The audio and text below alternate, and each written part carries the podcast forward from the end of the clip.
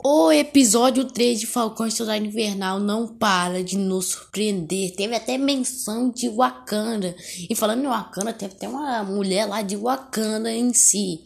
E aí, será que vai ter Pantera Negra ou uma substituta já presente na série? A gente vai discutir tudo isso ainda no meu podcast. Bora lá!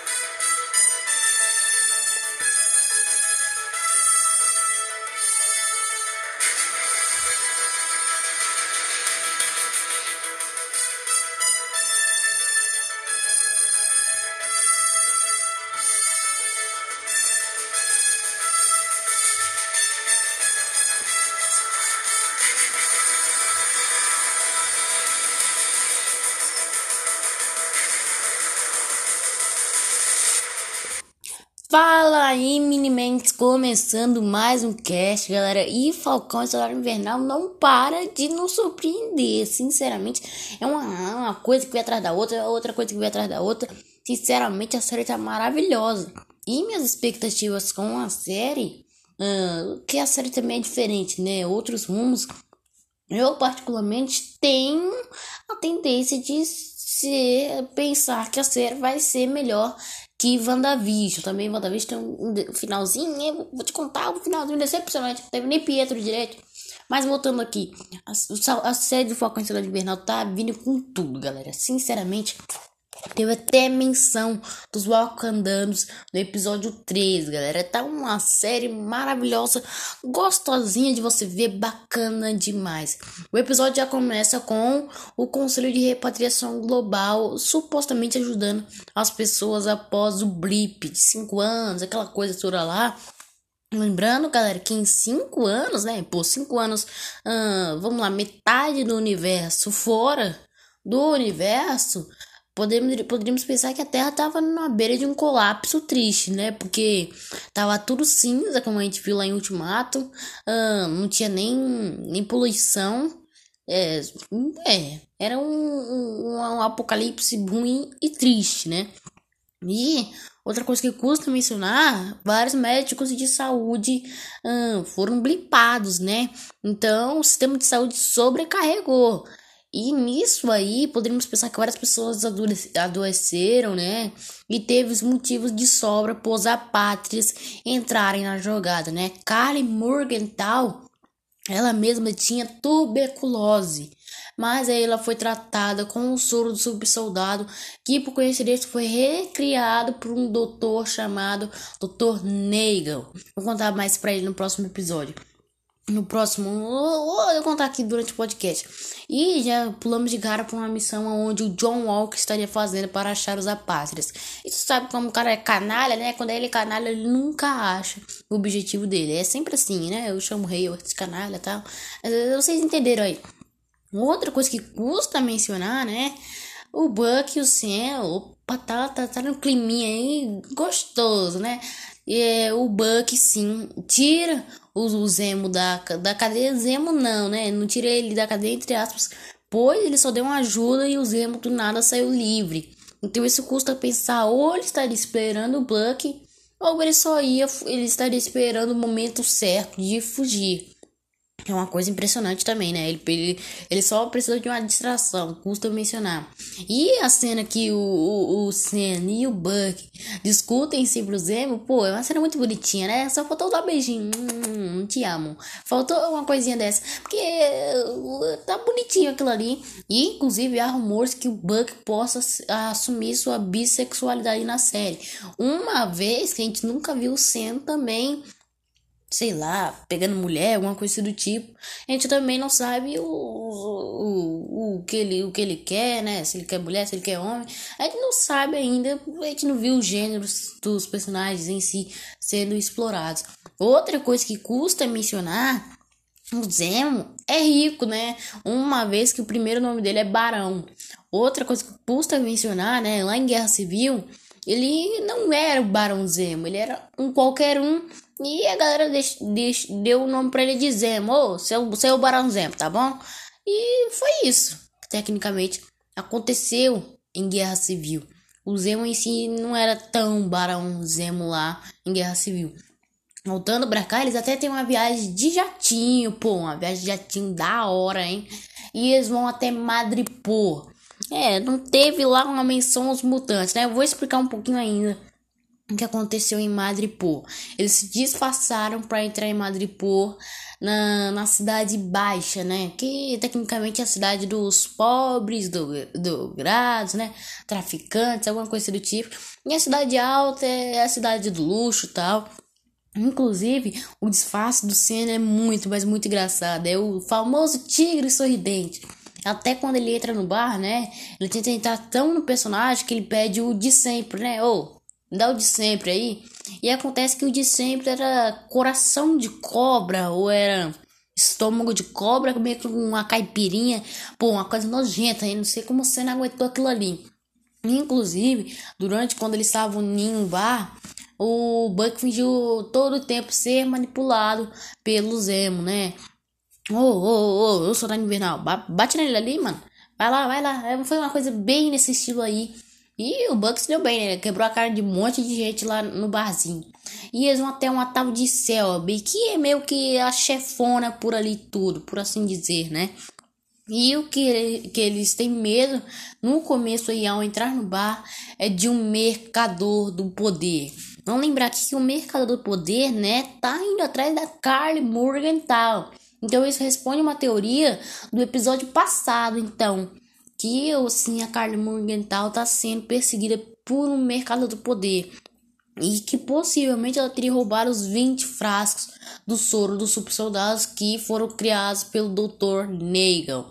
Então a Carly tá meio que fugindo, mas ao mesmo tempo fazendo chantagem, por assim dizer. Outra coisa que custa mencionar, quando eles vão até a Selby, né? Pô, a Selby fica de olho no Senna, né? Quase como ele com os olhos. E aí a irmã do Senna, a Sarah, liga pra ele, né? Ele atende e ela fala, tipo, oh, como é que a gente vai pagar a hipoteca? Ele fala, querendo mentir que é bandido, né? Ele fala, a gente vai lavar tanto dinheiro aí, a gente vai, vai acabar com a cara desse malandro. E aí ela desliga e chama ele de cena. Aí a Selby fica em outro patamar de loucura.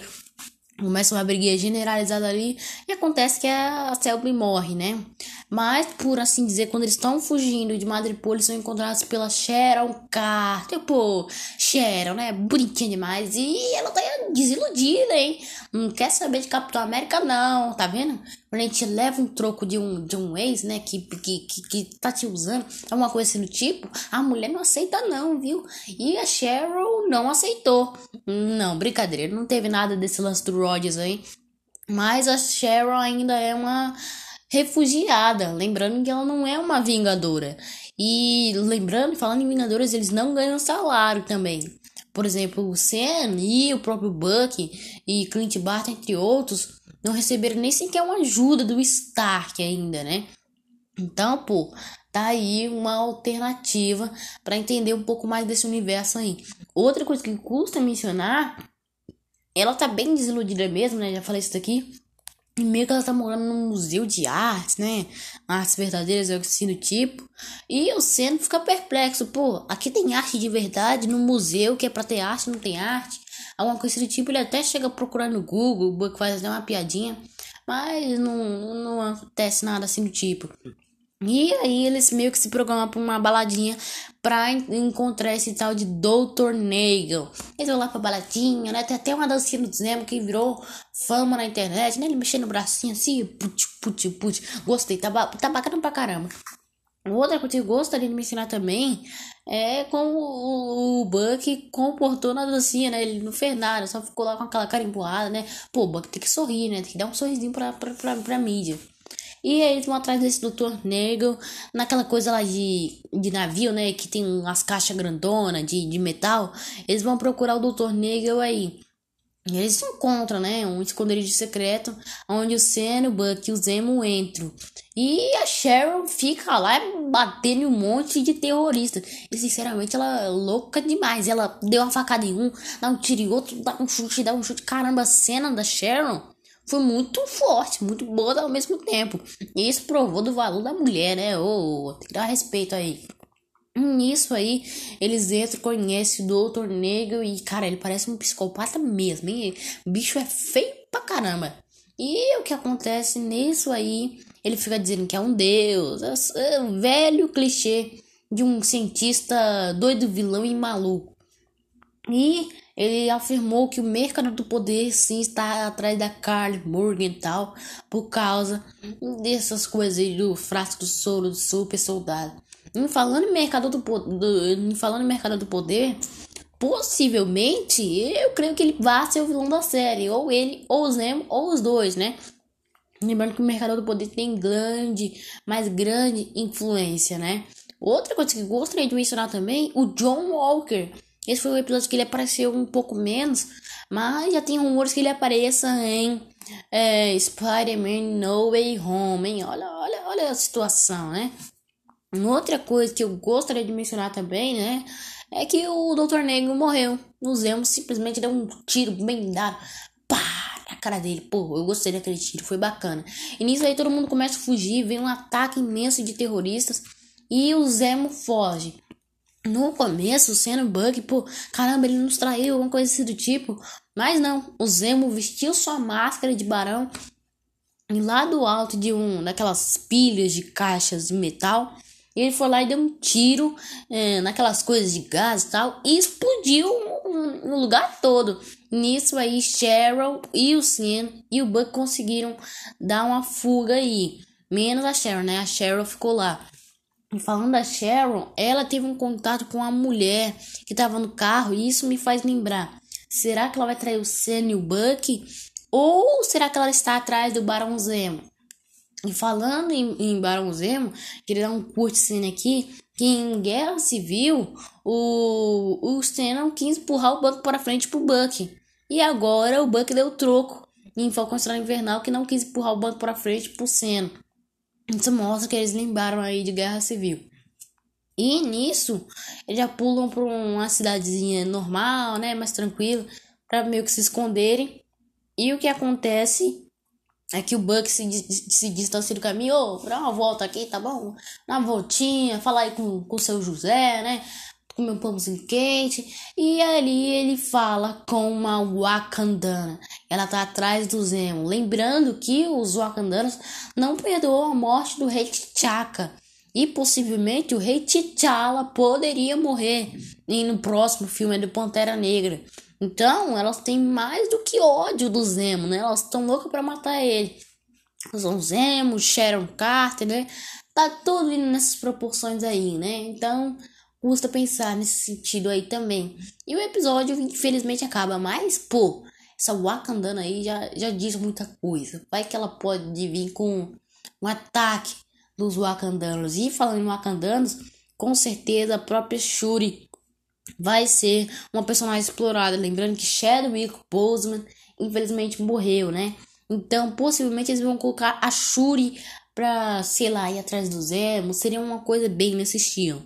Bom, valeu, Minimentes. Não esquece, viu? Me segue no seu player de podcast, hein? Não esquece, nem falei de podcast hoje, hein? E também tem o meu Instagram, Mega Podcast Oficial. Não esquece, não, hein? Corre lá no Instagram. Valeu, Minimentes, e fui!